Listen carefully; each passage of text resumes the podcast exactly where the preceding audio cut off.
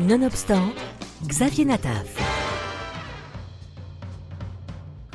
Disponible depuis quelques semaines sur la plateforme Netflix, c'est d'un film assez vertigineux dont je voudrais vous parler aujourd'hui.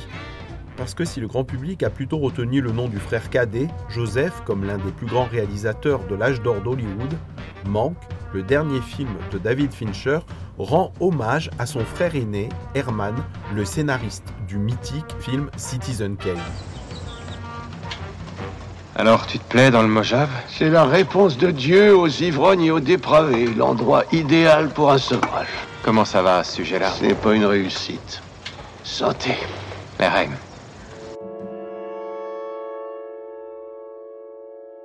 Mais ne nous y trompons pas, si le film est bien un biopic, un portrait d'Herman Mankiewicz, dont le surnom était Mank, c'est également la peinture des studios d'Hollywood de la grande époque, et bien plus encore. Ce qui est jubilatoire dans ce film, c'est qu'il fonctionne comme une mise en abîme et que David Fincher nous propose un film gigogne. C'est par exemple le portrait d'une industrie et d'une époque, un regard sans phare sur un monde où les élites jouent la comédie des mondanités et des trahisons, un étalage de luxe et de cynisme. En fait, je sais pourquoi Meyer le déteste. Pourquoi? Sinclair l'a surpris la main dans le sac. Eh oui, il a écrit que Meyer avait touché un pot de vin pour fermer les yeux afin qu'un rival puisse acheter la MGM. C'est compliqué. Trop pour moi? Non, pour moi, il faut avoir un doctorat en escroquerie. C'est l'Hollywood des grands studios, de la Metro Goldwyn Mayer, de la Warner, de Universal, qui avaient tous été créés par des immigrants juifs d'Europe centrale, méprisant pour la plupart leurs origines. Les frères Mankiewicz, Hermann et Joseph, sont eux nés de parents d'origine d'Allemagne et de Pologne. Hermann Mankiewicz portait son judaïsme avec plus d'ardeur que de très nombreux juifs d'Hollywood. Il avait épousé une femme pratiquante et ne se cachait pas de se rendre régulièrement à la synagogue, ce qui n'était pas très courant dans ce milieu c'est Gary Oldman qui excelle à interpréter le rôle titre, Herman Mankiewicz, un scénariste comme tant d'autres, enfin plus talentueux que la moyenne, salarié à la semaine, chargé d'écrire des scénarios dans une industrie qui produisait plusieurs centaines de films par an. L'action se concentre essentiellement au moment de l'écriture du scénario de ce qui est considéré comme le plus grand film de tous les temps depuis sa sortie en 1941, Citizen Kane, réalisé par Orson Welles. Citizen Kane, c'est le portrait crypté du grand mania de la presse William Rudolph Hearst que Mankiewicz avait côtoyé dans de très nombreuses soirées et choisi de décrire comme un colosse au pied d'argile. C'est Herman Mankiewicz, mais il faut l'appeler Mank.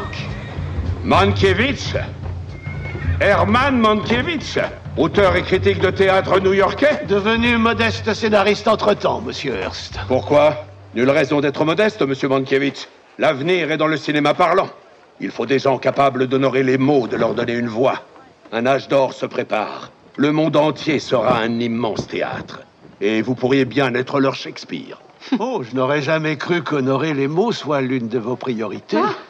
J'ai l'intention de m'appuyer sur de vrais esprits littéraires pour faire des films. J'approuve cette idée. Au lieu de ça, que nous servent les studios Des histoires de gangsters, des clowneries. Très juste.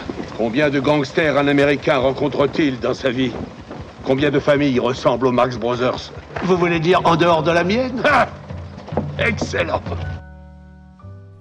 mais le film Mank décrit également le bras de fer entre Herman Mankiewicz et Orson Welles au sujet de la paternité du scénario. Dans un premier temps, Herman Mankiewicz avait accepté d'écrire le scénario sans le signer, laissant Orson Welles seul apparaître au générique mais conscient d'avoir écrit l'une de ses meilleures productions, il obtiendra finalement d'être cité au générique comme co-scénariste, et pour cela, il obtiendra un Oscar, mais il le paiera aussi très cher pour la suite de sa carrière. Et puis, l'une des grandes réussites du film de David Fincher, c'est la forme qu'il a décidé de lui donner. Un minutieux travail sur le noir et blanc, le format de l'image, le son, des références esthétiques en hommage aux films de cette époque, avec d'hyper gros plans et des profondeurs de champ à couper le souffle. Et comme dans Citizen Kane, le film fonctionne avec une série de flashbacks. Encyclopédique sur l'âge d'or d'Hollywood, virtuose dans la mise en scène de personnages acerbes et cyniques, David Fincher signe avec Manque un film qui enthousiasmera les cinéphiles.